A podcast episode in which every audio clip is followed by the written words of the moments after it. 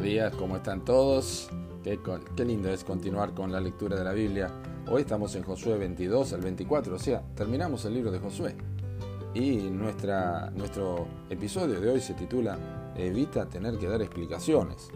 Eso está basado en Josué capítulo 22, versículos 23 al 24, que dice, Si nos hemos edificado altar para volvernos en pos de Jehová, para sacrificar holocausto u ofrenda, o para ofrecer sobre él ofrendas de paz, el mismo Jehová nos lo demande. Lo hicimos más bien por temor de que mañana vuestros hijos digan a nuestros hijos, ¿qué tenéis vosotros con Jehová, Dios de Israel? Cuando llegó al final la distribución de la tierra entre los hijos de Israel, Josué llamó a la tribu de Rubén y de Gad y a la media tribu de Manasés para que regresaran a su heredad ya adquirida al otro lado del Jordán cumplieron con su promesa hecha años atrás a Moisés en números 32, de que pasarían el Jordán y librarían las batallas con el resto de las tribus hasta que todo hubiera terminado.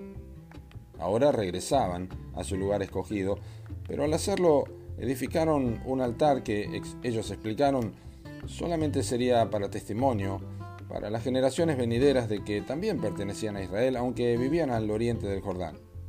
Tal acción generó una sospecha en el resto de las tribus, que casi lo lleva a un conflicto bélico por causa de una mala interpretación de motivos. Luego de explicar los mismos, todo quedó en paz y cada uno volvió a su heredad. Pero la pregunta es, ¿era necesario construir este altar? ¿Había que poner un monumento adicional para comprobar su identidad y su relación con el pueblo de Dios?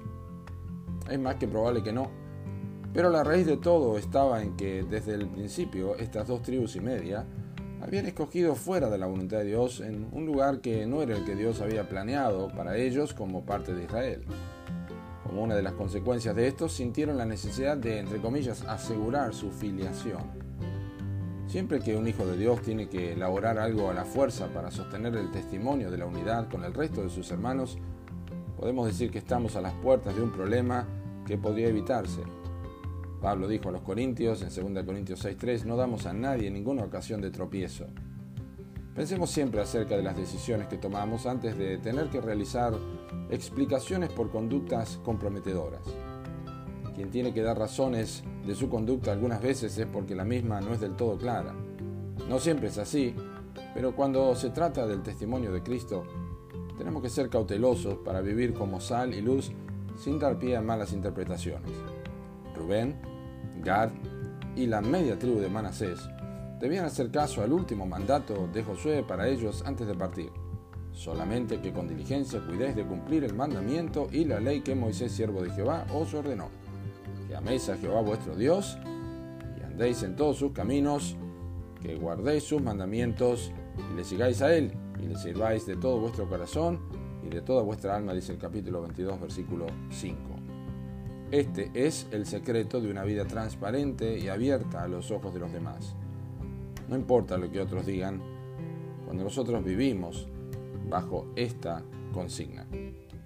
Que Dios te bendiga.